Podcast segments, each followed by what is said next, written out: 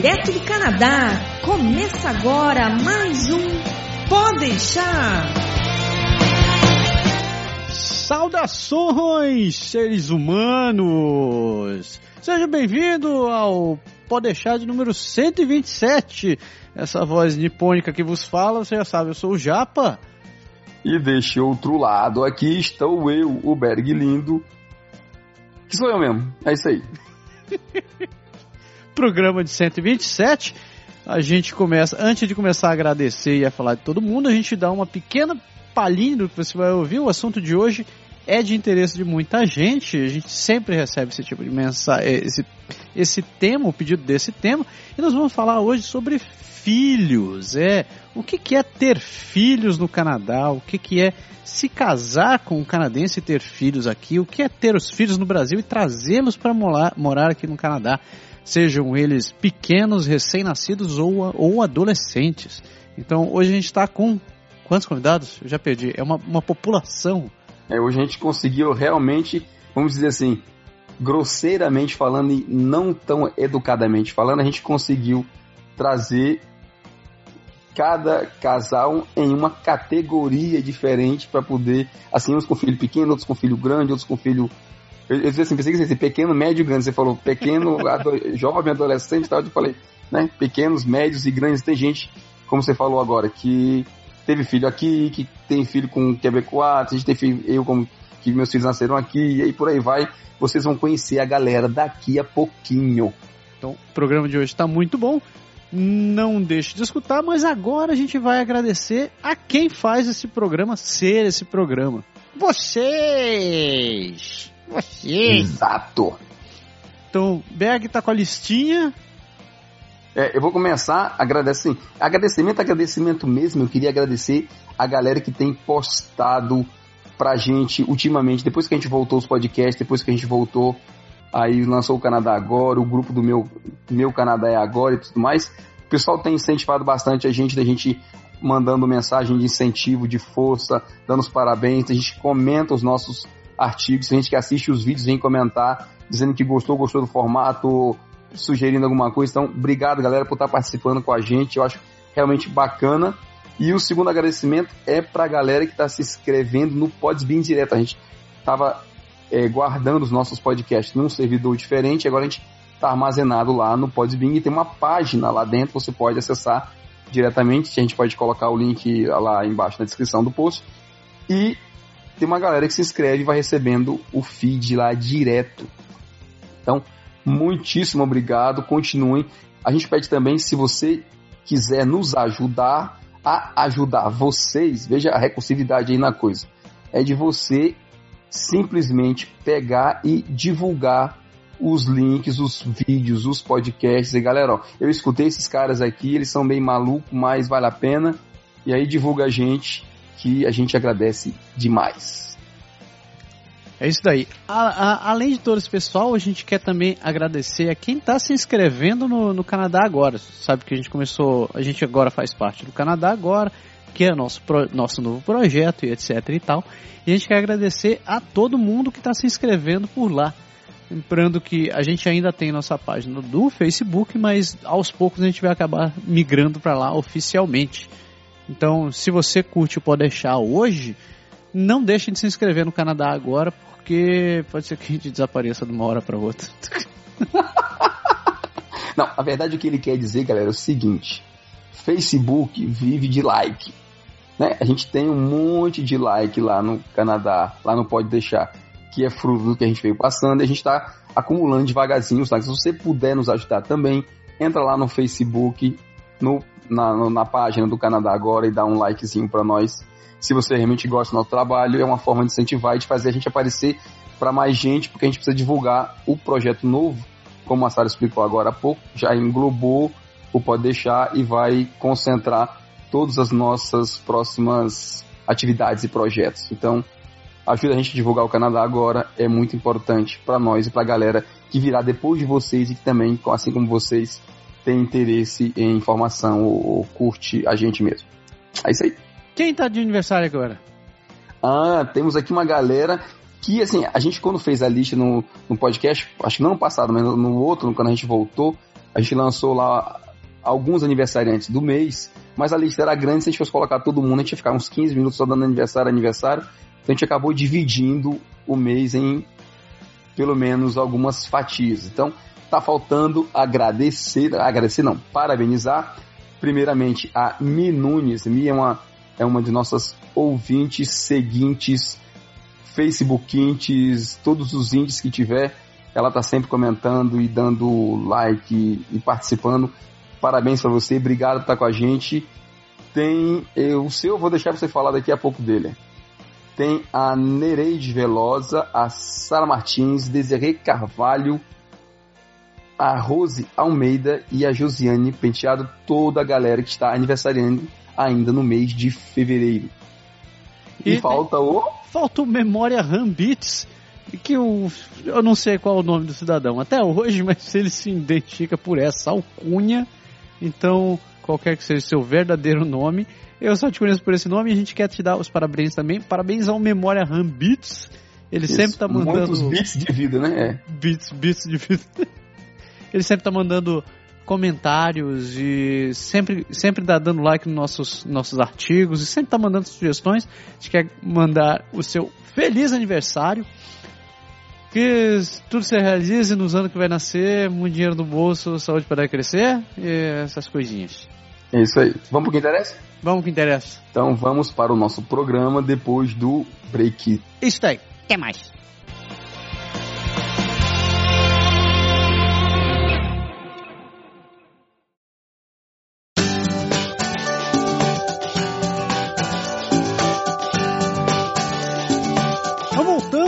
Programa de hoje, o tema, o tema, como a gente anunciou no começo, é um assunto que todo mundo sempre tem mandado mensagem pra gente, que é a criação de filhos. Como é que funciona quando você vem morar no Canadá e você tem que criar seus filhos, seus rebentos, sejam eles nascidos aqui ou, na, ou no Brasil, seja você casado com um parceiro aqui ou não?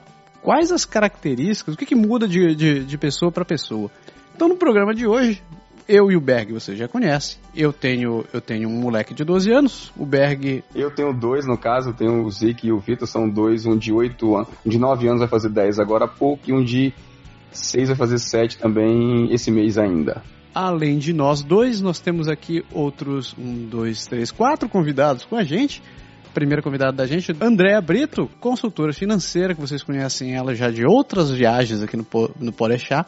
A Deia vem atuando na cidade de Quebec e regiões como consultora financeira. Deia, apresente sua família. Olá, bom, minha família, tenho duas crianças, a Daniela, de 7 anos, quase 8, nascida em Montreal, e o Rafael, de 5 anos, nascido aqui em Quebec. A gente chegou em 2007, fevereiro de 2007. Chegamos em Montreal, por isso que a Dani nasceu lá em Montreal. Depois mudamos para Quebec, onde o Rafa nasceu. Júlia Bertassoli, também brasileira, mas a Júlia tem uma característica interessante. Ela casou com um canadense, ela casou com um quebecois. Exatamente. Tenho dois filhos nascidos aqui, de 7 e 8 anos, e já estou aqui no Quebec faz acho que 13 ou 14 anos, não lembro mais a data.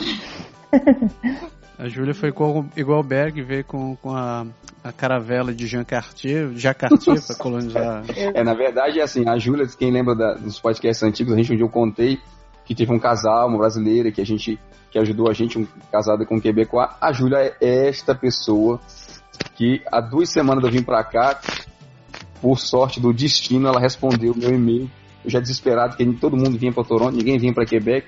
E eu queria alguém para ter um contato, uma coisa, e ela estendeu não só a mão, mas a mão, a casa, a família, tudo.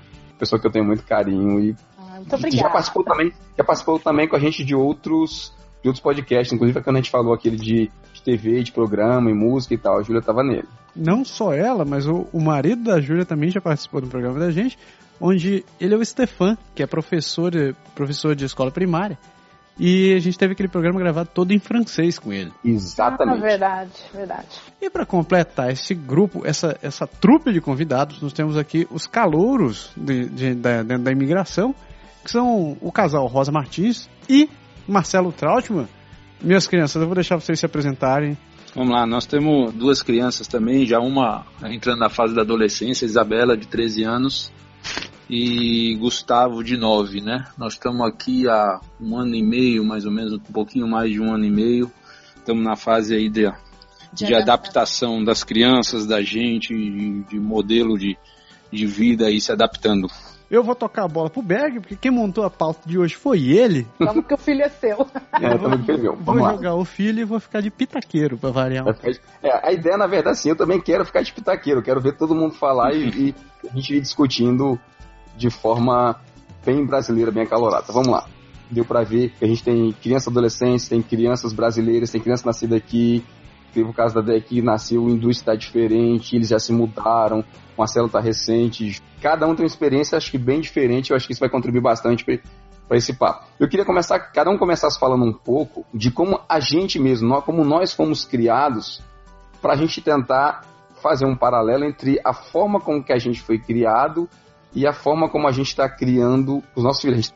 Então vou começar por mim mesmo para dar o pontapé, para facilitar para os nossos queridos convidados, para não deixar ninguém de batata quente. Eu sou filho de militar, a minha mãe, que vocês também já ouviram a gente aqui no, no podcast junto com a mãe uma vez. Minha mãe é uma pessoa bem extrovertida e, e a gente se mudou muito quando, quando morava no Brasil. Então acabou que, assim, eu tive, um- eu tive uma situação especial, onde assim, eu me mudava muito, eu não criei uma raiz forte em nenhum lugar. Acho que depois de Fortaleza, foi onde eu fiquei por, por 15 anos, Quebec está sendo o segundo lugar onde eu consegui passar realmente muito tempo. E eu estudei em escola militar e tudo mais. Então, eu tinha uma criação muito voltada para o lado da disciplina, de fazer tudo certinho, e é uma coisa que eu tento trazer, por exemplo, para os meus filhos. Então, se eu resumo a minha história, é mais ou menos isso. Java, meu velho. Meu pai, meu pai é japonês, parte, boa parte da influência que a gente teve na educação foi por causa disso.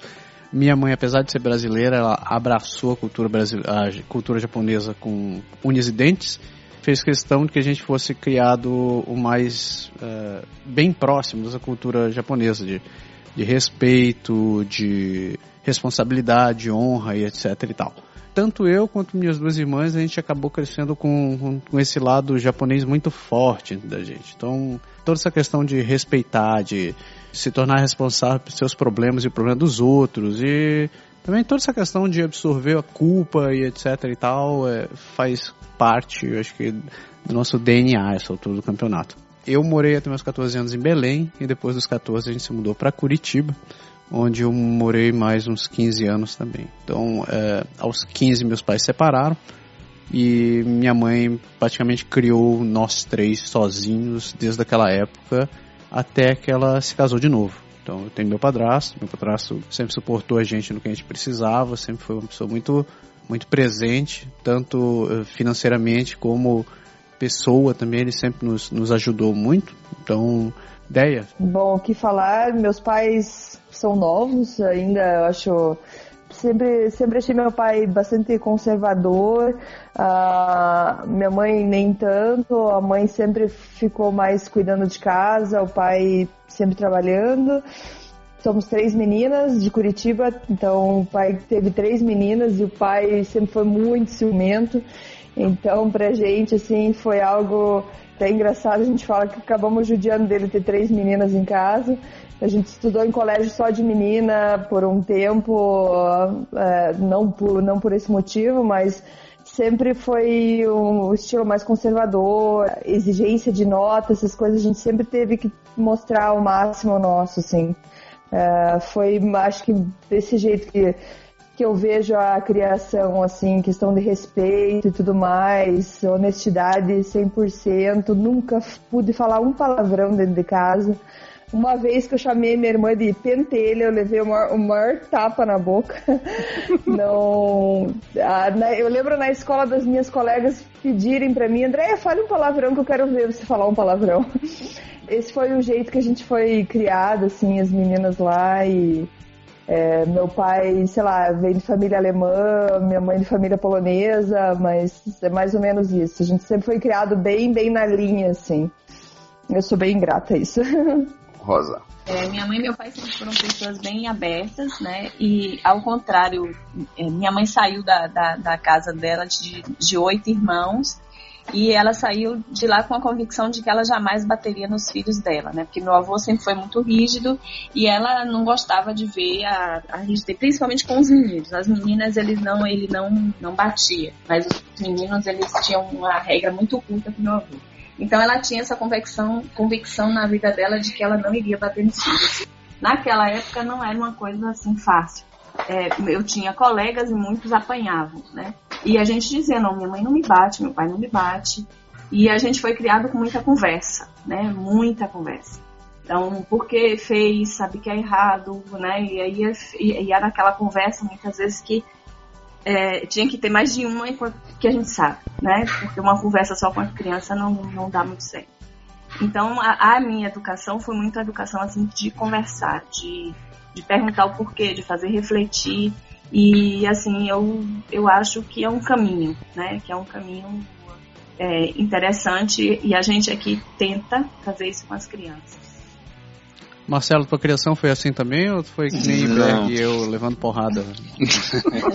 na, minha, minha criação, eu, eu digo que foi uma criação é, bem, bem, bem normal dentro do Brasil, né? Eu, eu sou, é, eu venho de duas, tanto a família do meu pai como minha mãe são famílias bem simples lá, mas assim, eu tive uma criação onde meu pai trabalhava bastante, assim, sempre presente, muito presente em casa, na, com conversa, mas quem acabava ficando com a responsabilidade da criação no dia a dia era minha mãe. Né? Então, eu digo que eu tive uma, uma, uma criação normal no sentido de que tinha conversa, tinha o carinho, tinha o amor, eh, vamos assim, a, a relação próxima com os pais, mas tinha uma questão da disciplina também que era forte, tomava meus cascudos de quando precisava, quando saía da linha. Tinha uma questão forte que eu acho que na minha criação é, acaba, acaba trazendo para a gente no dia de hoje, que é a, a questão da, da, disciplina, do ajudar em casa, do fazer as coisas. Então eu tinha minhas tarefas desde, desde molequinho, porque nunca teve pregado, vamos dizer assim, dentro de casa, né? Então eu era responsável de lavar a louça em alguns momentos, lavar banheiro, e isso a gente traz como aprendizado também para o dia a dia. Interessante você tocar nesse ponto, Marcelo. Teve até um, um post recentemente no. Acho que rolou no, no UOL, rolou no Facebook, rolou nos cantos por aí. E de, de, uma mãe que tinha postado a foto do filho lavando, lavando a louça e teve um monte de crítica de, de, de gente dizendo que explora, explorando a criança e, e, e, tal, que assim, a gente vê que assim, a gente não é tão novinho assim, nós, e, e já é Sim, já era cultura na sua época, né? É, e tem, tem uma coisa interessante, Bert, que eu acho que vale a gente tocar aqui, que a Rosa, que a gente acabou não comentando aqui, porque é, tá no Brasil, mas é, é, filha da gente. A Rosa tem uma filha de 27 anos, né?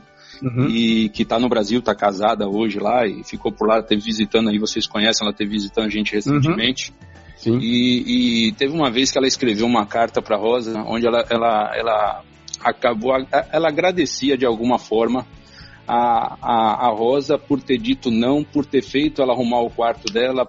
Então hoje, com 27 anos, ela reconhece o valor é, dessas pequenas atividades de ser duro na hora que tem que ser duro, de mandar fazer as coisas. Então ficou uma carta de um reconhecimento hoje de uma pessoa madura, que eu considero que tem uma cabeça muito legal. E reconhecimento, assim, como aquilo ajudou no dia a dia, na formação dela. Então eu, eu acho isso extremamente importante. Ju, Bom, eu tive uma, uma infância totalmente fora dos padrões do Brasil na época. Meus pais se separaram muito cedo, eu tinha dois ou três anos mas nem por isso a gente não tinha, eh, tinha muita proximidade. A minha família, fui meio que criada como uma grande família. É, na casa da minha avó, com todos os tios, com mãe e pai, então todo mundo metia pitaco um pouco na nossa educação. Eu não tive uma educação vinda diretamente da minha mãe ou do meu pai, mas tinha minha avó, tinha meu avô, tinha outra tia. Então, mesmo nas broncas, bordoada, levava de todo mundo, mas ao mesmo tempo era uma família muito liberal. Minha mãe e meu, meu pai sempre foram muito liberais, muito avant-gardistas para a época. E eu sabia coisas, eu conversava coisas com os meus pais, que minhas amigas não conversavam, não sabia do que se tratava. A minha mãe sempre teve aquela regra. Com 12 anos, ela me deu a chave de casa e falou assim: você é responsável, você pode entrar, você pode ir para as festas, porque se não tiver bom, você vai voltar e se tiver é, ruim, não adianta eu te impedir de não estar lá mais tempo. Então, minha mãe sempre falou assim: olha, você escolhe o teu limite, mas você tem que saber quando as coisas não são boas ou quando são boas para vocês. Então, minha mãe me criou muito nessa, nesse tipo de pensamento e meu pai também. Então, na verdade, eu estudei em colégio de freira tradicional, com famílias tradicionais, mas a minha, e assim, meu pai, eu tenho uma outra irmã nascida de um outro relacionamento do meu pai, que frequentava lá em casa como se fosse minha irmã, como se é minha irmã, mas eu digo, como se fosse da mesma família, não tinha diferença entre ela, eu ou a minha outra irmã. Meu pai almoçava e jantava na minha casa, na casa dos meus tios. Minha mãe janta ainda até hoje na casa das minhas tias, que, que, eles, que ela separou faz 40 anos, como se nada tivesse acontecido. Então, meus padrões são muito diferentes do que se chama normal ou padrão no Brasil, né? Mas eu sempre adorei tudo isso, sempre gostei muito disso, tenho muito saudade da minha infância, na verdade. Quando a gente fala um pouco da gente, a gente dá assim, um, um pouco da perspectiva de como nossos pais eram de, nos valores, nas coisas que eles transmitiram pra gente. O que, que a gente é mais ou menos em relação aos nossos pais? eu, eu tinha muito medo da minha mãe. Eu tinha muito, não só respeito, mas tinha muito medo. Eu acho que naquela época, toda criança meio que da minha época tinha medo dos pais, em relação ao castigo, de apanhar e tudo mais. É, e eu acho que meus filhos não têm medo, e, e, é bom que não tem. Eu acho que eles têm que ter respeito e têm que conversar com a gente. Mas eu vejo uma diferença nesse tipo de, de parte da educação e de disciplina. Em compensação, eu acho que eu e meu marido somos muito mais disciplinados em relação às crianças do que eu fui criada na época. Como eu disse, eu, eu fui criada por várias pessoas e tinha vários parâmetros na mesma casa. Eu acho que meus filhos seguem uma, uma disciplina mais rígida aqui em casa do que eu quando eu era criança. Comparando talvez com antes, que é, acho legal a carta que a filha da Rosa falou, acho que chega um momento que você acaba entendendo os nãos que você recebeu antes. Eu brigava muito com a minha mãe, não, a gente não se entendia muito, assim, mas isso com o tempo passou, claro, e hoje o que eu tento muito é tentar entender, uma coisa que eu sempre pedia, tá, se tem um não, me diga por que esse não, eu quero entender, e eu tento, claro, da minha forma, tentar explicar para as crianças o porquê que eu tô fazendo não, por mais que eles são pequenos, mas para eles entenderem as consequências ou não, quando é possível explicar, porque nem sempre tudo é possível explicar. Assim, a gente tinha muito carinho do pai e da mãe, mas a gente não tinha muito contato de abraço, beijo, essas coisas. É, era mais Natal, Ano Novo, aniversário, e hoje eu tento ter mais contato físico assim com as crianças, beijo, colo, essas coisas. É, isso é uma coisa que eu mudei um pouco na, na nossa, no jeito que eu crio as crianças aqui. Meu pai sempre foi um cara, sempre foi muito ausente na nossa criação. Ele levava, levou muito a sério essa questão de trabalhar para manter a família. Então era muito raro a gente conseguir ver nosso pai durante a semana. É, com alguma sorte a gente conseguia vê-lo no domingo. Então a criação da gente ficou basicamente por conta da minha mãe. Eu, eu não tenho primos, né, porque minha mãe só teve uma irmã. E um, essa irmã ela morava no Rio de Janeiro, depois ela se mudou para Santos. E quando eu já estava mais velho, tá, meus 12, 13 anos, ela voltou para voltou para Belém. E eles nunca tiveram filho, nem ela nem meu tio. Então a gente não teve primos. Meu avô morreu quando eu era muito pequeno. A família do lado do meu pai morava todo no Japão. A minha educação foi praticamente o que a minha mãe definiu pra gente ela levou a sério essa questão da educação japonesa. Então, ela, mesmo não sendo japonesa, ela fez questão de, de frisar muito bem essas questões. Então, assumir a responsabilidade das coisas era, acima de tudo, era um ponto uh, essencial na vida. E isso é algo que eu tento passar para meu filho. Uh, ao contrário do meu pai, eu procuro estar presente na vida dele o máximo que eu posso. Eu realmente me sinto muito mal quando eu não consigo, quando eu tenho que trabalhar mais ou quando eu tenho que fazer alguma coisa a mais. Eu estou sempre tentando arranjar alguma atividade que a gente possa fazer junto. Mas eu acho que eu sou muito mais compreensivo do que eu era, do que, do que foram comigo, na verdade. Eu falar primeiro aí, é, eu vejo que uma das diferenças que tem, eu acho que é um pouco do que a André falou, o Massaro falou aí. Meu pai sempre trabalhou muito, sempre foi uma pessoa carinhosa, mas não do contato físico, né, do abraço, do beijo, do, estar junto nesse sentido. Então esse é um ponto do que eu acho que não que isso me, tenha me faltado, mas era uma forma de carinho diferente em que eu, eu acredito que é, eu, eu preciso, eu sou uma pessoa que que acabo estando muito fisicamente perto dos meninos, preciso do toque.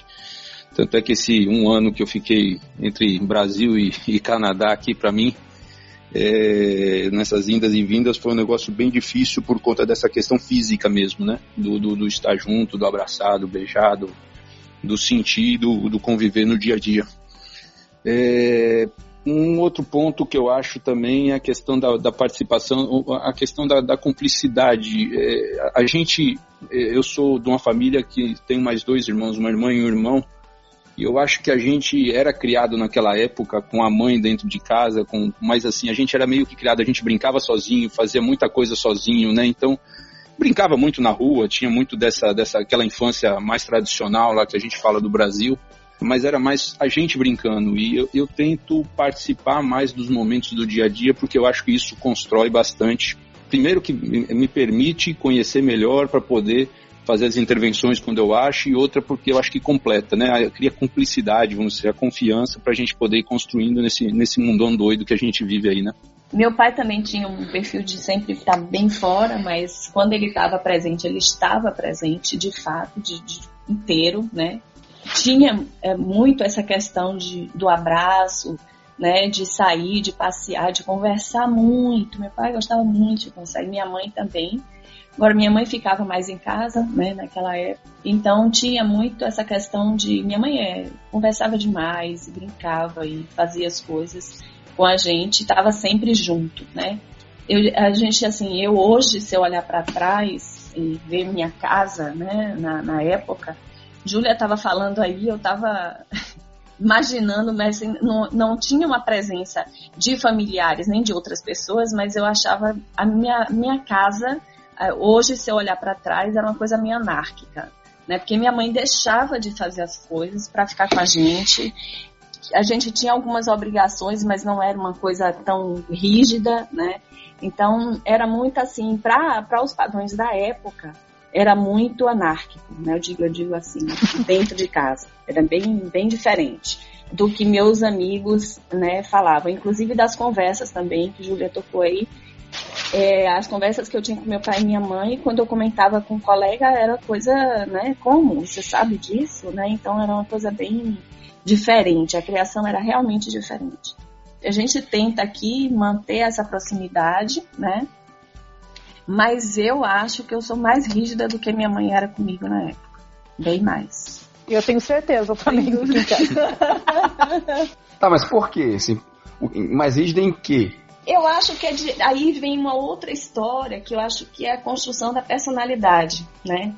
Eu não sei, por exemplo, se eu, eu tinha, como eu tinha essa questão, vamos dizer assim, meio anárquica em casa, a família de meu pai sempre foi muito conservadora, extremamente formal, né? Aquela, aquela casa que tinha almoço no domingo, que se meu avô não começasse a se servir, ninguém se serviria, né?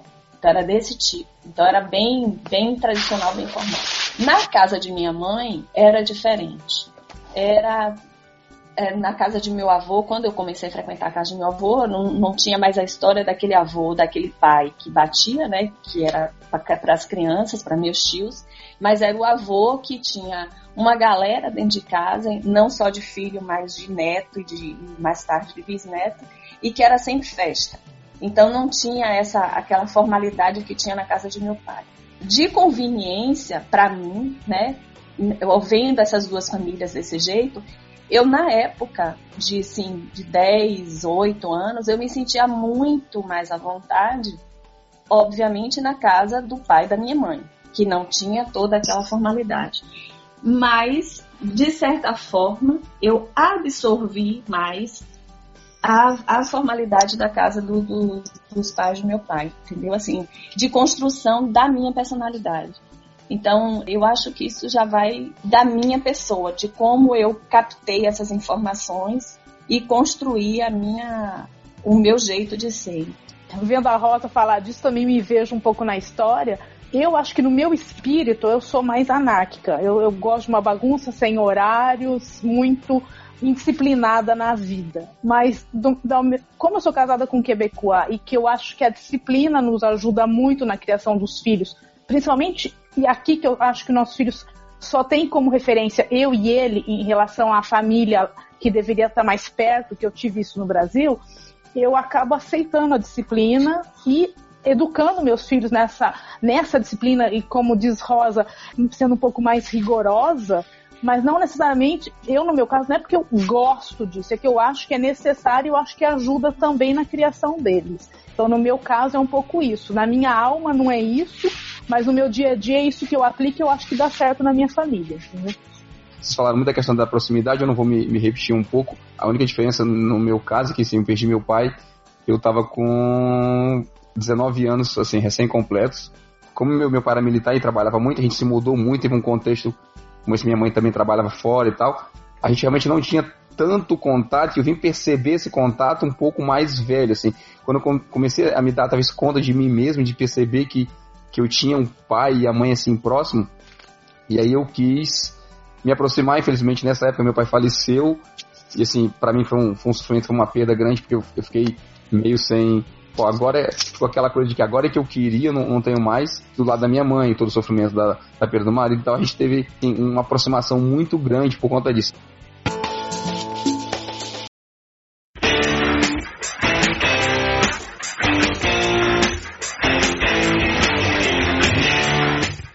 Aqui no Canadá tem duas coisas, né? Primeiro a gente sabe que legalmente a, a história de, de, da palmada e dessa coisa é considerada, sob certa ótica, como agressão física. E por outro lado, na minha visão, as crianças são, são educadas aqui, assim, na escola, acho que pela própria sociedade, a ter, assim, a diminuir um pouco aquela história da hierarquia, assim, que seu pai está lá em cima e que você está lá embaixo, que você deve se respeito todo. Então, assim, os meninos, eles falam como se eles fossem exatamente iguais e como se não devessem nada a ninguém. Como vocês lidam com isso e o que é que que, que isso impacta nesse lance da gente tentar transmitir os mesmos valores quando eles reagem talvez de uma, de uma forma diferente. Tem uma frase que os meus meninos falam muito, que é aquela coisa assim, diz, ah, eu tenho direito de falar, eu tenho direito de fazer isso. Eles são meio que ensinados a eles terem um certo poder que a gente na nossa época não tinha. Eu, eu tenho assim, aqui a gente escuta bastante as crianças, né? Eu acho que a gente tem que escutar e tudo. Só que eu acho que tem a, tem a questão, eles têm o direito, mas eu acho que entre o direito e você poder fazer o que você quer, tem é, o respeito no meio do caminho, né?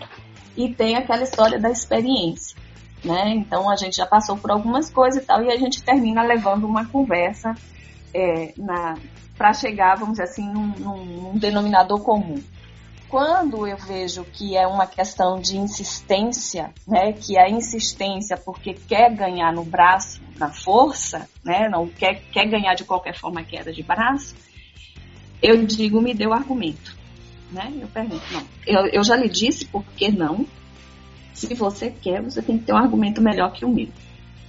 E aí a coisa fica, né? Então, aí quando ela vê, quando principalmente Isabela, que está mais nessa fase, né? De ficar questionando, né? E eu digo botando o queixinho duro para aparecer, eu, eu peço, cadê o seu argumento? Seu argumento tem que ser melhor do que o que eu te dei. Se você não tiver argumento, a resposta continua sendo não. E você não tem o direito. Meu, meu pai, quando falava comigo, às vezes minha mãe falava assim, se ele achava que eu tava passando limite, ele assim, cale sua boca e não fale mais, e a gente não falava. e hoje em dia, quando eu falo alguma eu, digo, eu, chego no meu filho e digo, olha, chega, para, não fala. Ele fala, mas eu tenho o direito de falar. Para mim, as crianças são mais novas, né, Berg? Então, eu ia ficar impressionado se me falassem isso já.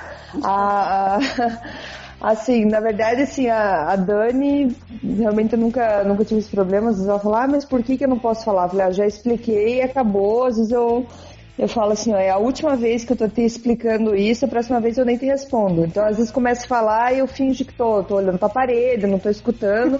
Aí ela meio que entende que, tá, eu não vou voltar pro assunto. O Rafael também, cinco anos, muito novinho. É, claro, quer continuar, mas essa parte do direito, acho que para as minhas crianças ainda é meio. Só uma coisa, ela logo logo faz 13, viu, Dé? pois é. É, então, mas assim, questão de direito que é ensinado na escola, essas coisas, eu acho que eles não têm noção ainda. Tem a noção da manha, de que eu quero falar, eu não quero nem saber, questão de respeito, saber que horas tem que parar para falar.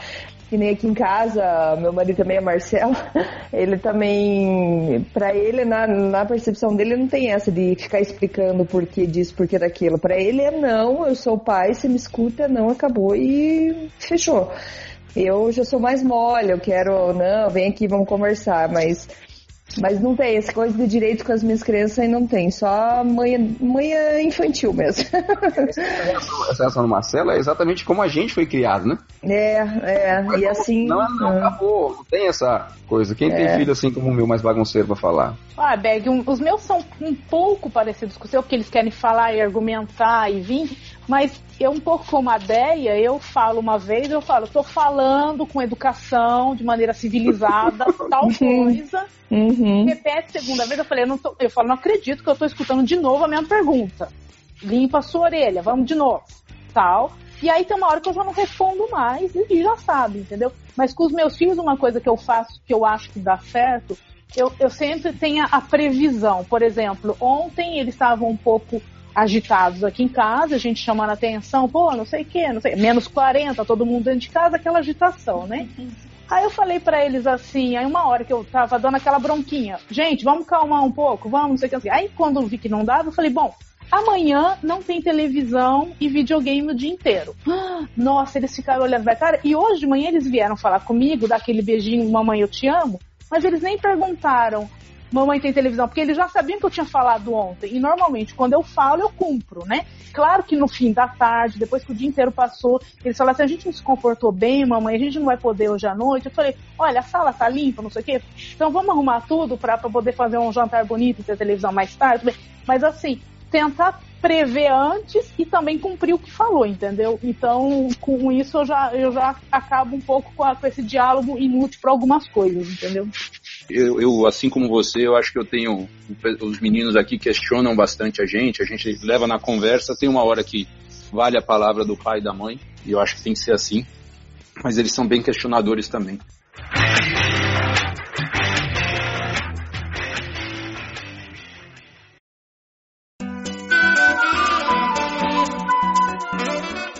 Mas uma coisa que me, me, me incomoda é, aqui e eu acho que a gente tem que balancear. Eu acho uma coisa positiva na criação no Canadá e uma coisa que às vezes me preocupa, que é essa questão da autonomia que estão dada, que, que eles vão criando e vão dando para as crianças desde pequeno, né? Desde carregar mochila, cada um faz suas coisas, pegar comida na escola, se virar, se vestir, essas coisas. Eu acho isso muito positivo mas do, do mesmo jeito que você dá esse direito de, de, de, questionamento, você tira um pouco dessa hierarquia que vocês colocaram, isso acaba afastando também dos pais por um lado, né? E eu acho que tem que ser um equilíbrio disso.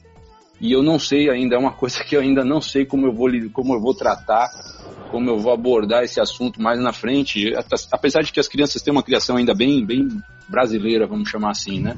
Mas é um ponto que eu fico sempre me, me questionando qual é o ponto de equilíbrio nos dois lados, porque eu acho que lá no Brasil as crianças são super protegidas por várias razões que aí não, não sei se vale a pena a gente discutir aqui, mas elas a gente acaba protegendo mais as crianças. E aqui, ao mesmo tempo que isso é bom dela ser autônoma, a gente acaba, afast, acaba se afastando um pouco mais cedo as crianças dos pais, entendeu? Isso é um ponto que eu queria também, vocês que têm mais experiência aí também, se a gente puder discutir, é um ponto interessante. Eu acho que eu, eu posso falar um pouco disso daí. Quando a gente veio para cá, o Matsuru tinha recém completado 5 anos. Então ele tinha. Ele foi pra escolinha desde pequeno, né? Acho que com 6 meses de idade ele teve que ir pra, pra creche, porque a mãe tinha voltado a, traba a trabalhar e tal. E quando a gente chegou aqui, tanto eu quanto, quanto a Mara, a gente era semi-analfabeto em francês, né? Então tinha. caso de todo mundo. É, assim como a, a maioria das pessoas que vem aqui, né? Então, ele foi para a escola, mesmo no começo, quando a gente começou a colocar ele na, na, escola, a gente viu que as coisas eram um pouco diferentes. Uh, um problema que a gente teve com o Matsuro desde, desde que desde pequenino foi que a gente insistiu aquela história. A gente queria tanto que ele começasse a falar quando ele era pequeno e hoje ele não cala a boca. Ele fala pra você deixar, ele fala pelos cotovelos, por nós três, se deixar. E ele é um. Ele, o fato de ter vindo para a escola para cá abriu muito os, os horizontes deles em, em, em relação a, a perguntar realmente sobre as coisas. Então ele é um cara extremamente questionador. E, e, o fato de ter sido educar aqui, eu acho que estimulou ainda mais esse, lado da personalidade dele. E eu percebi que agora, mudando para Ontário, eu não, eu não sei. E também pelo fato de ter, dele estar tá indo pro high school, a personalidade dele já mudou também em cima disso daí. Ele hoje, apesar dele ter todo esse lado de respeito que ele, que ele tem pela gente, de, de escutar o que a gente fala, etc e tal, mas com a chegada do adolescente, ele, da adolescência, ele começa a vir com todos esses argumentos de querer falar, e ah, eu tenho a minha opinião, e eu acho que eu tô certo, eu acho que eu tô certo e tal. E ele teve ainda esse background, todo esse suporte, esse suporte de ter que exprimir a sua opinião. Por um lado, eu acho que foi extremamente bom para ele, uh, porque eu tô vendo que ele é um cara questionador, ele consegue, ele consegue enxergar muito além do, do que teu pai disse, tua mãe disse, sabe? Ele vai, ele, ele enxerga as notícias, ele vê o que a gente está discutindo, ele vê é, situações de amigos nossos ou coisas que acontecem na rua, ele vai, pergunta, questiona, ele tem, tem argumentos interessantes, às vezes ainda mais adultos que os meus, se duvidar. É, então ele consegue enxergar muito bem o contexto, mas eu vejo que ele se ampara muito no que a gente fala, ele ainda continua enxergando a gente como uma boa referência para pra, as coisas claro, tem esses momentos que ele vai chegar e dizer assim, pô, não, mas eu acho que é isso, e é isso, e é isso, e você tem que chegar esse bicho, não é. Aí você tem que sentar e jogar aquela de cientista e jogar as provas em cima da mesa e mostrar, velho, é A, B e C. A, B e C vai dar D. Não, mas eu não acho que é esse. Eu, puta que pariu, meu irmão. Chega. mas, é, tipo, ele vai chegar na teimosia porque eu acho que a teimosia faz parte do, desse momento que ele está passando até chegar num grau de maturidade melhor, assim, talvez vá demorar um pouquinho. Mas é, eu, eu tenho gostado dessa educação que ele está tendo aqui. Foi, foi bem diferente da que eu tive, que eu, provavelmente que a gente, qualquer um de nós teve lá no Brasil. Cara. Eu acho que esse lado de questionar é muito, muito benéfico para a personalidade dele. Eu queria só é, é, colocar um ponto eu, meus filhos são menores ainda, eu não vi essa questão da autonomia muito forte ainda, apesar deles serem, estão aqui na escola desde que são, são pequenininhos. É, é, como justamente eu falei para vocês no começo, como eu e meu marido, a gente vive muito só, entre aspas, em relação a famílias, eu tenho, não tenho família próxima e meu marido também não tem, eu acho que eles têm muita referência na gente. Então, eu acho que nós somos muitíssimos protetores desses meninos. E eu tenho a impressão que na idade deles eu me virava muito mais, eu era muito mais solta, porque eu tive um outro tipo de educação num outro contexto.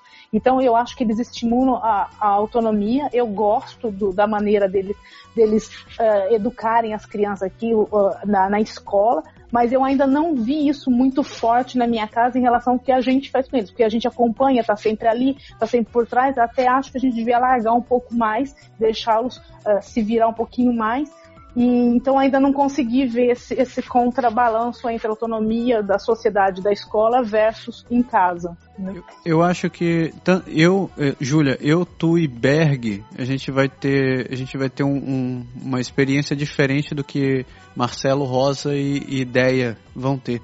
Já escutei de vários, vários orientadores da escola que as meninas têm um, têm um perfil de questionamento e de independência muito maior que o dos moleques.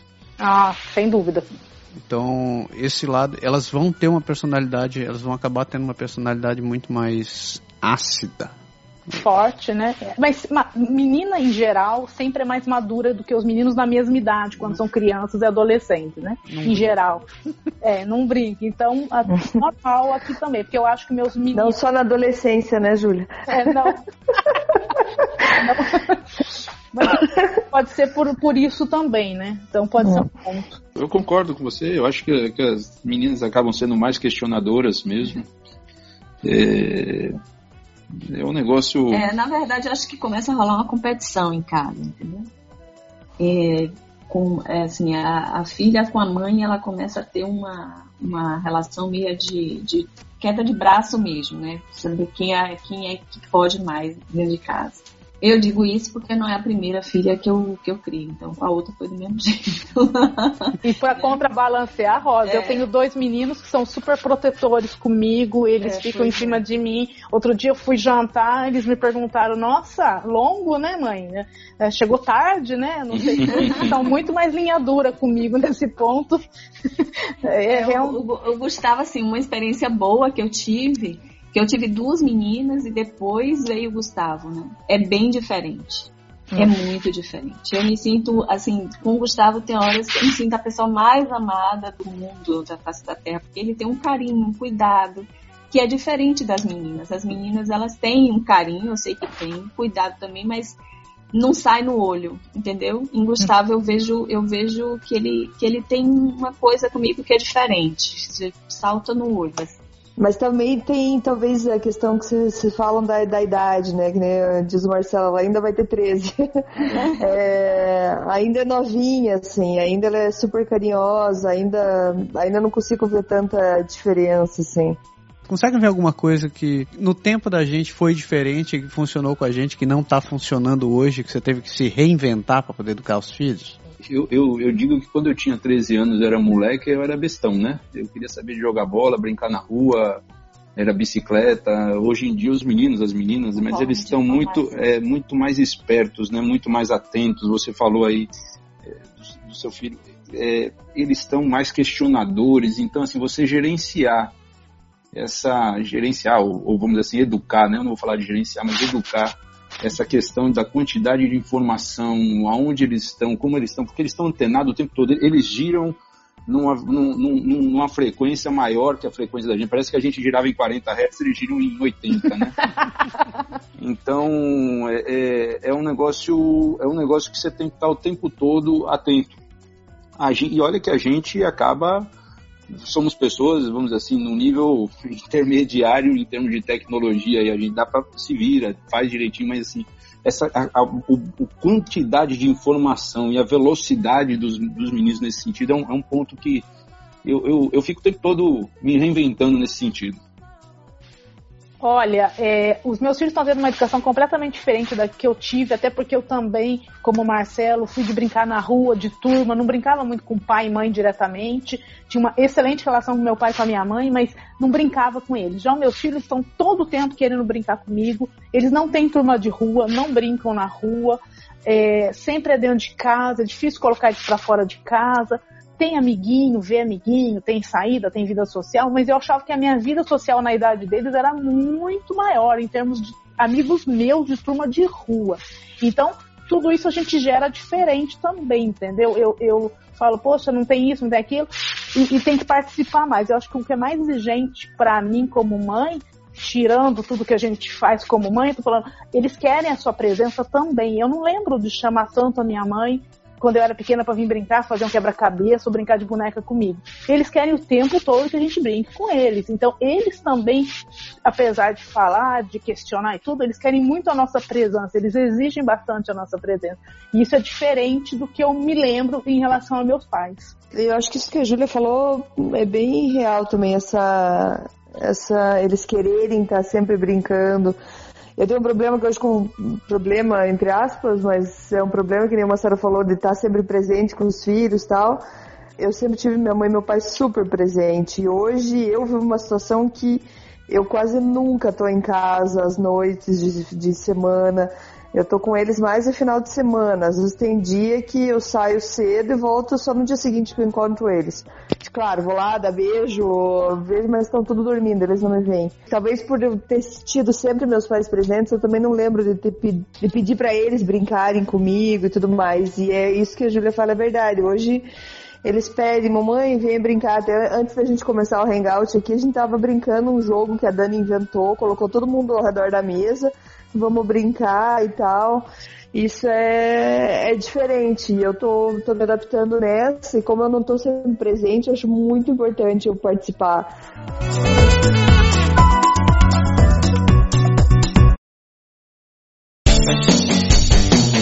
E educação, em termos de, de estudo? É, aqui em casa a gente tem que estudar como uma obrigação também. É, mas a gente não atrela isso a nenhuma recompensa. é responsabilidade. Eu tenho que fazer, não tem escolha. E aquela história, né? Não fez mais do que sua obrigação. E a gente aqui está atravessando uma coisa bem, bem complexa, porque como a gente tem pouco tempo aqui, principalmente com o Gustavo, tem essa história da francização, de aprender o francês. Então ele ele, ele disse hoje para mim, por exemplo, minha mãe, eu tenho quatro vezes mais desejo francês do que meus, meus colegas, porque realmente ele tem que meio que correr atrás de um, de um prejuízo aí, né? Que ele não, não, não, tinha, não tinha conhecimento da língua. Né?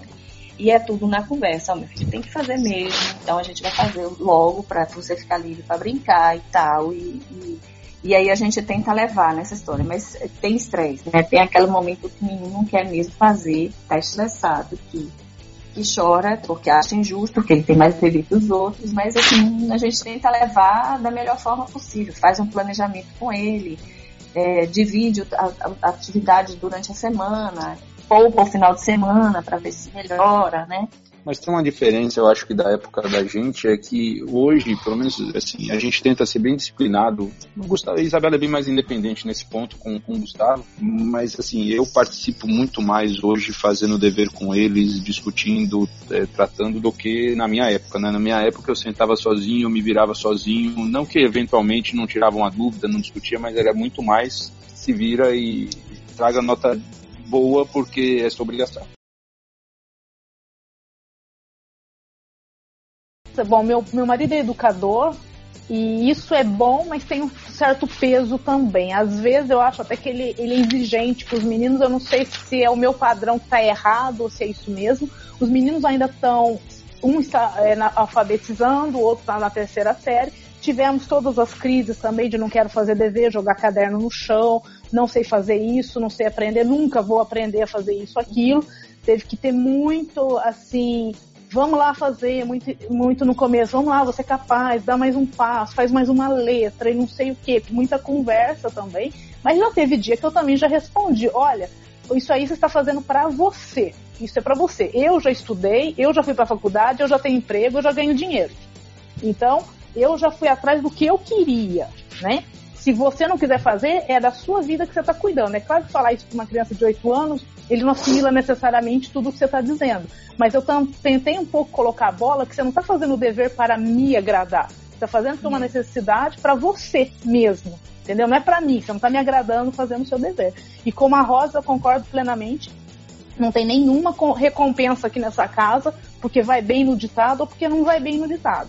A gente estuda, faz o máximo, faz o melhor possível, coopera, vamos conversar, vamos estudar juntos, mas não tem consequências em relação a isso. Consequências você vai, vai aprender mais, mas não tem uma consequência dentro de casa, um, um, um presente por causa disso, ou nem bronca. A gente, claro, se, se não vai bem, a gente vai estudar mais, mas não em termos de bronca. Olha, aqui você poderia ter feito melhor, vamos estudar então para ir melhor da próxima vez? É mais nesse sentido, realmente, aqui em casa algo que eu vejo com, com, muita frequência, vocês falaram no começo do programa, não lembro se é a Júlia ou se foi o Marcelo que comentou, do caso de ah, algumas reportagens que saíram essa semana de, da criança ter que. Da, da mãe que colocou uma foto do filho lavando louça. Ou então, alguns meses atrás, vocês lembram também no caso de uma dentista que saiu do Brasil e foi morar no, nos Estados Unidos, que, que, comentou que aqui a filha está tendo que aprender a arrumar a própria cama e etc e tal. Eu lembro quando essa reportagem saiu e agora recentemente esse outro spam que teve, Uh, muita gente ficou se perguntando, de novo veio aquela, é, uma, aquela discussão sobre que valores passar para os filhos, né? Então, por que, que a gente deveria ensinar alguma coisa para as crianças se não tivesse uma recompensa por trás? No caso da, da, da, da, criança lavando louça, tem pai que recompensa os filhos pelo fato deles terem lavado louça. Não explica que, que isso, na verdade, faz parte da, da do convívio em comunidade vivendo aqui no Canadá, eu vejo que essa parte de você ter que colaborar dentro de casa é um troço muito mais presente do que eu via com, meu, com colegas com quem eu cresci no Brasil ou com outros amigos que tinham filho também. É, mais naquele sentido de que você e começa a ensinar seus filhos desde pequenos de que você não é não, você não tem empregado e a vida não vai ser um conjunto de, de recompensas que você vai ter na vida. Você tem que você tem que fazer sua parte, você tem que colaborar e você não tem opção. Então, é, como é que funciona para vocês esse lance de rotina e de tarefas para as crianças? Talvez eu queira sempre justificar, os meus são pequenininhos, acho que eu sou a mãe mais mole, mas assim, questão de rotina, a gente tenta, questão de, de dever, de lição de casa, essas coisas a gente tenta é, ter uma rotina a hora que chega da escola e principalmente no domingo de manhã, uma, um horário bom que a gente acha para eles fazerem lição. Em questão de organização, a gente tem quadro em casa que a gente coloca, ah, hoje você arrumou teu quarto, você juntou teus brinquedos. Não funciona 100%, mas a gente tenta fazer. E que eu acho a parte de recompensa, nesse caso, eu uso, mas até pensando melhor, é, mostrando para eles que seria a convivência melhor da, da, família, a gente fica melhor. Tipo, falar, oh, não é gostoso tudo arrumado? Então, se a gente fizer sempre assim, vai estar sempre gostoso para todo mundo.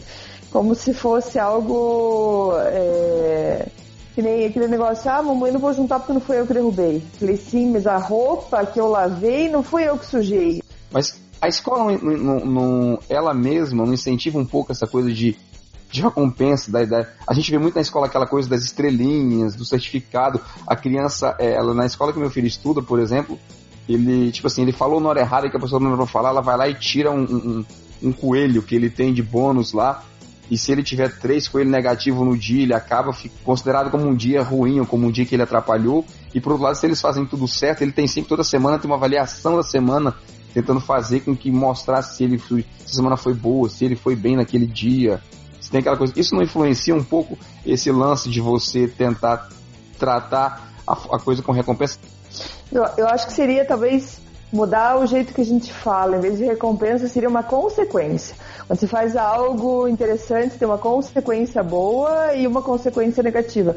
Às vezes eu acho que é, talvez é o que a escola queira ensinar, sei lá, que na vida a gente tem consequências de, de acordo com as escolhas que você faz. Então são apresentadas algumas opções, você faz alguma escolha e você vai ter uma consequência em relação àquilo. É, na escola eu entendo, mas talvez, voltando no que a gente estava falando da casa, talvez mostrar para eles que o lavar a louça ou, ou fazer o trabalho, se um trabalho em equipe, talvez não precisasse ter uma recompensa, que um dia tem que entrar na cabeça deles que aquilo faz parte da rotina de todo mundo. E na escola, pois é, tá, tem esse negócio da recompensa ou a consequência, que seria mais ou menos, você sabe mais ou menos o caminho que é e você pode ter a tua consequência negativa ou positiva daquilo. Não sei. Eu tô numa sinuca de bico em relação a essa história em casa. É, eles não são mais nem tão criancinhas, mas ainda não são ainda grandes ou, ou muito responsáveis das coisas dele em casa. A gente está tentando mudar um pouco isso. É, é, difícil aqui em casa, você, pede, vai arrumar seus brinquedos. Isso não funciona, essa frase solta, vou arrumar uh -uh. brinquedos. É, também é, sou, acho que outra coisa no ouvido é, deles. O que tá acontecendo com ela, o que, que ela tá falando, né? É, é igual, é, eu acho que chega no ouvido deles igual o Snoopy, assim, sabe? Você tá fazendo blá blá blá blá blá blá blá. blá. Aí, aí meu marido falou assim, em vez da gente punir quando eles não fazem alguma coisa que a gente queira, vamos dizer que eles vão merecer coisas que eles queiram. Por exemplo, eles adoram ver televisão à noite antes de dormir 15 minutos. Então hoje falei para eles o dia inteiro ali. Falei, olha, a gente quer ter um jantar legal de São Valentim. Vocês querem ver um pouquinho de filme. Mas se a sala não tiver arrumada, não vai ter nem o jantar e nem, certo? E falando com eles. E eles sabem que se, eu, se chegasse a hora do jantar da televisão e as coisas não estivessem no lugar, enquanto não tivesse no lugar nos próximos dias, não ia ter televisão também. Então, assim, é difícil, não é falar uma vez e eles aceitam. A gente repete, fala e lembra eles, olha, lembra aquele filme que vocês querem ver essa semana? Não vai ter porque vocês não mereceram. E eu acho que está funcionando um pouco. Não é ainda o ideal, porque eu realmente gostaria de falar uma vez e que eles obedecessem sem falar nada, mas eu acho que está é, funcionando um pouco. eu queria uma utopia, Mas na idade Mas... deles, em relação à, à, à, maturidade deles, eu acho que a gente está chegando num ponto. Agora, em relação a, ser, a trabalhos domésticos, que foi a pergunta inicial, eu já comecei a conversar com eles que eles estão entrando numa fase que eles podem cooperar mais em relação a arrumar cama, lavar louça, colocar dentro das coisas. Então, desde pequenininho, eles sempre levaram a, o prato e, e, copo, eles sempre tiraram da mesa e colocaram na pia. Isso desde sempre eu ensinei e faço eles fazerem. Próximo passo é colocar dentro da máquina de lavar louça. Eu estou indo um pouco por etapas, mas eu acho que eu poderia já ter dado mais atividades e tarefas para eles, coisas que eu não fiz ainda. Essa história da recompensa é interessante, recompensa não, da do merecimento, uhum. porque assim, foi uma coisa que eu percebi aqui no começo com a gente. Às vezes acontecia assim, os meninos subiam para tomar banho, e toda vez que eles subiam para tomar banho, assim, desde cedo a gente aprendeu, ensinou eles a tomar banho só. Então no começo eu vigiava mais, hoje em dia eles vão tomar banho, eles trocam de roupa, faz tudo e desce. Mas aí chega aquele ponto que às vezes vai uns dois juntos, começa a brigar, começa a brigar, começa a brigar.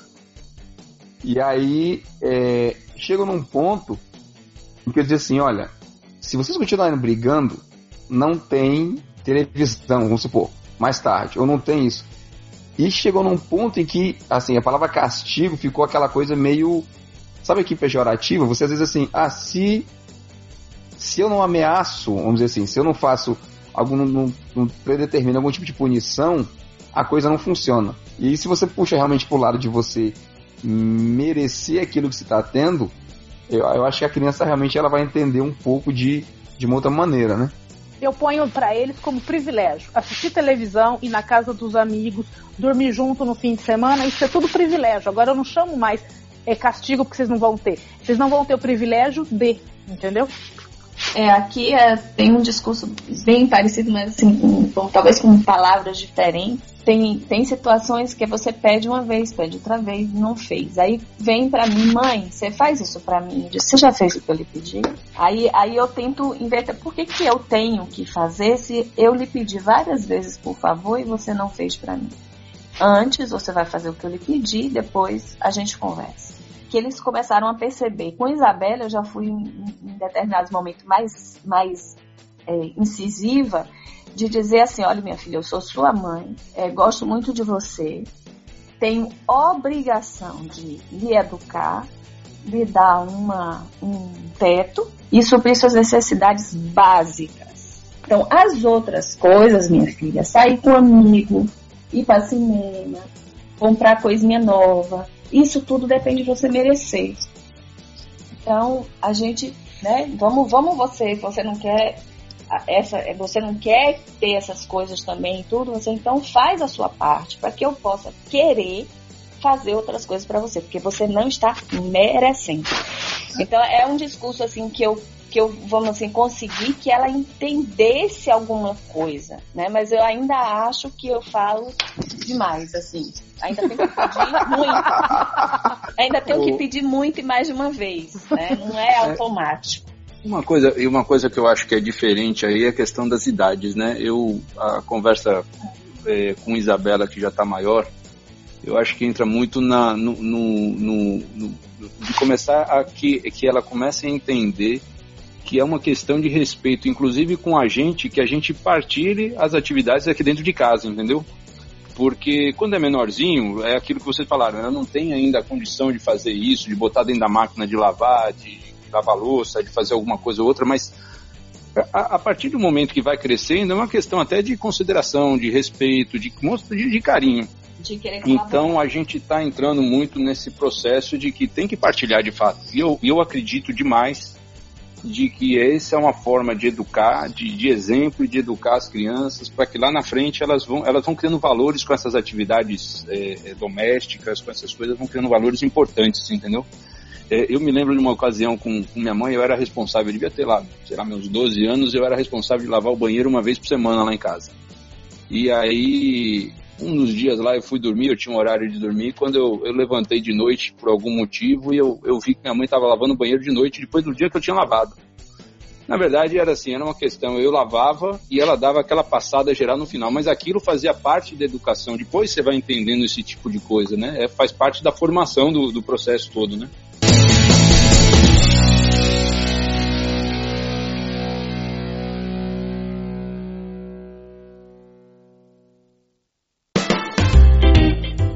Como é que vocês lidam com essa coisa de ter que conter os filhos nesse ímpeto de estar tá sempre jogando YouTube, consultando, até vendo coisa que você não sabe se, se, ele, se o que ele está vendo é para ver mesmo e acaba gerando talvez algum tipo de pergunta, algum tipo de, de curiosidade que você tem que sanar como, como, como vocês como vocês veem isso? Eu, eu, lá no Brasil o pessoal me dizia que eu era meio radical em algumas coisas, né? Então eu, eu, eu acredito, a Rosa partilha comigo aqui também, a gente acaba, é, aqui em casa, por exemplo, tem uma televisão só, é, a gente acaba colocando regra, vamos dizer assim, regras ou horários, dias, é, horários em que eles podem acessar eletrônico, jogo, e a gente flexibiliza dentro da do, do, do que dá para fazer. Porque eu acho que esse é um ponto que ele é importantíssimo para a formação e para a criação, para a criança para a vida dela futura, porque a tecnologia é, é realidade, ela está aí, eu acho que eles têm que estar tá nesse envolvidos com isso. Mas se você não tomar cuidado, isso influencia na rotina da família, na, na, nas relações familiares de forma muito intensa. Então, quando eu falo que aqui em casa tem uma televisão, é porque é princípio de que a gente vai negociar quem o que vai ver, como vai ver e vai ter aquele aquele não vai ter cada um no seu quarto, cada um no seu canto. Então o eletrônico entra muito nessa mesma linha, né? Então tem os horários, a gente tenta limitar os horários, tenta é, se, se é uma questão de trabalho, de escola, a gente abre um pouco mais de mão, mas sempre limitando um pouquinho, porque por um lado é importantíssimo, eu acredito que isso vai ser, é o futuro, é parte da formação, mas acaba impactando nas relações da família, entendeu? Então a gente acaba trabalhando muito, a gente é até rígido durante a semana e mais, muito mais flexível durante o final de semana nesse sentido. Eu, como Marcelo, é um pouco a mesma coisa. Aqui a gente tem bastante eletrônico, ele tem acesso, é, mas sempre tem a disciplina do horário de dormir, de comer. Por exemplo, desde pequeno, meus filhos nunca comeram vendo televisão ou tablet ou qualquer coisa, questão de princípio aqui de casa. Então, tá na mesa, as televisões estão todas desligadas. Uh, tem 15 minutos antes de dormir, pode ver um, um filmezinho no YouTube, pode ver televisão, pode até olhar uma música que quiser, mas tá tudo assim, acesso, tá todo mundo vendo o que tá fazendo, o computador é numa sala comum, é, nós estamos vendo onde eles estão entrando, que tipo de filme estão vendo, e é muito limitado na semana, tem 15, 20 minutos, no fim de semana a gente é um pouquinho mais flexível também, mas logicamente sempre guardando um pouco em questão da idade deles o tipo de conteúdo também, né? Claro que estando na internet, no YouTube, um dia eles podem cair numa coisa que não deveria, mas aí, explicar, nós sempre, sempre tivemos muito aquela coisa, ah, se acontecer alguma coisa, a gente vai explicar um pouco o que está acontecendo, conversar um pouco mais. Mas o importante para a gente não é nem tanto a eletrônica ou o acesso à eletrônica, mas sim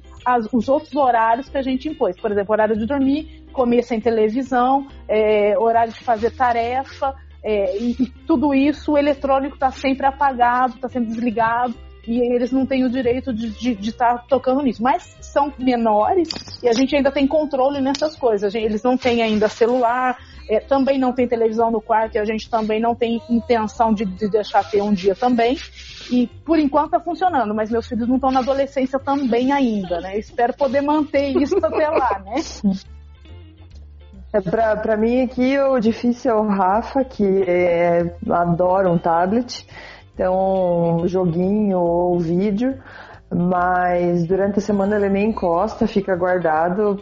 A gente deixa isso pro final de semana e mesmo no final de semana a gente tenta controlar mais, mas para nós às vezes quando a gente sai precisa que ele se comporte e vira até uma, uma chupeta o tablet para ele assim. Uh, a TV eles assistem bastante, eu acho que é bastante, mas até porque a gente gosta muito de TV, a gente está sempre vendo vídeos, é, na verdade filmes, a gente não tem assinatura de TV nada, mas a regra também aqui em casa é uma TV só, uh, até porque o Marcelo falou que ele foi o jeito que ele foi criado, é cada um tinha uma TV num quarto e a família sempre fica muito separada. Então, hoje, se alguém quer assistir TV, a gente tem que assistir todos no mesmo local e dividir o acesso e tudo mais.